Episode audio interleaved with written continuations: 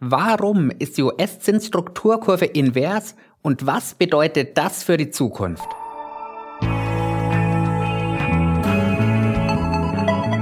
Hashtag Volatility, der Anlage-Podcast von QC Partners. Mit Thomas Altmann, Leiter des Portfolio-Managements bei QC Partners. Herzlich willkommen zu einer neuen Solo-Episode von Hashtag Volatility. Wir streben weiterhin eine Fortsetzung unseres Podcasts Hashtag Volatility im Gesprächssetup an. Solange dieser Prozess andauert, halte ich Sie mit Solo-Episoden auf dem Laufenden. Und hier gilt weiterhin kürzer, kompakter, aber genauso informativ. Heute schaue ich mit Ihnen genauer auf die Zinsen in den USA. Denn die Zinsstrukturkurve in den USA ist invers. Und nicht nur das. Sie ist so stark invers wie zuletzt im Jahr 2000 aber der Reihe nach. Was bedeutet eine inverse Zinsstrukturkurve? Die Zinsstrukturkurve setzt die Zinsen für kurze Laufzeiten ins Verhältnis zu den Zinsen für längere Laufzeiten. Typischerweise werden hier die beiden Laufzeiten zwei und zehn Jahre verwendet. Invers ist die Kurve immer dann, wenn die zweijährigen Zinsen höher sind als die zehnjährigen. Aber warum ist die Zinsstrukturkurve überhaupt invers geworden? Gehen wir bei beiden Laufzeiten in die Details. Die US-Notenbank hat ihren Leitzins in diesem Jahr bereits um zweieinviertel Prozent erhöht. Und Schätzungen zufolge wird der Fettzins in diesem Jahr noch um mindestens ein weiteres Prozent steigen. Dazu passt, dass die Rendite zweijähriger US-Anleihen seit dem vergangenen Jahr um dreieinhalb Prozent angestiegen ist. Bei der Rendite zehnjähriger Anleihen spielt dagegen die längerfristige Markterwartung eine deutlich größere Rolle.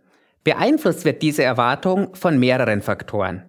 Das sind ganz wesentlich die im Juli rückläufige Inflationsrate und auch die Schwäche der US-Wirtschaft, die sich aktuell ja in einer technischen Rezession befindet.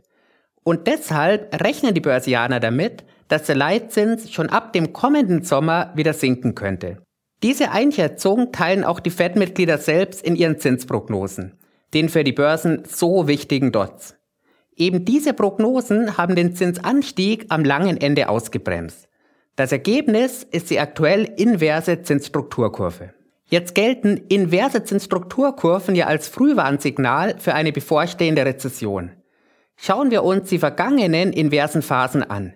Wie häufig und wie zuverlässig hat eine inverse Zinsstruktur eine Rezession richtig vorhergesagt? Die Antwort lautet hier regelmäßig und vor allem sehr zuverlässig. Die am stärksten ausgeprägte Inversität aller Zeiten hatten wir 1979, 1980. Damals lag die Inflation, bedingt durch die Ölkrise, in der Spitze bei fast 15 Prozent. Um diese Inflation zu bekämpfen, hat die Fed ihren Leitzins von knapp 5 Prozent auf heute unvorstellbare 20 Prozent erhöht. Das Ergebnis war eine schwere Rezession. Und auch den wirtschaftlichen Abschwüngen 1989, nach dem Platzen der Dotcom-Blase 2001 und im Rahmen der Finanzkrise 2008-2009 gingen Phasen steigender Zinsen und inverser Zinsstrukturkurven voraus. Interessant ist, dass die Zinsstrukturkurve 2019 im Vorfeld der Covid-Pandemie ebenfalls invers war. Der Ausbruch der Pandemie war natürlich nicht vorhersehbar. Die Frage lautet hier also, war die US-Wirtschaft 2019 schon so schwach, dass der Anstieg des Fed-Leitzinses um mehr als 2% die US-Wirtschaft auch ohne Pandemie in eine Rezession gestürzt hätte? Die Antwort auf diese Frage werden wir wohl nie erfahren.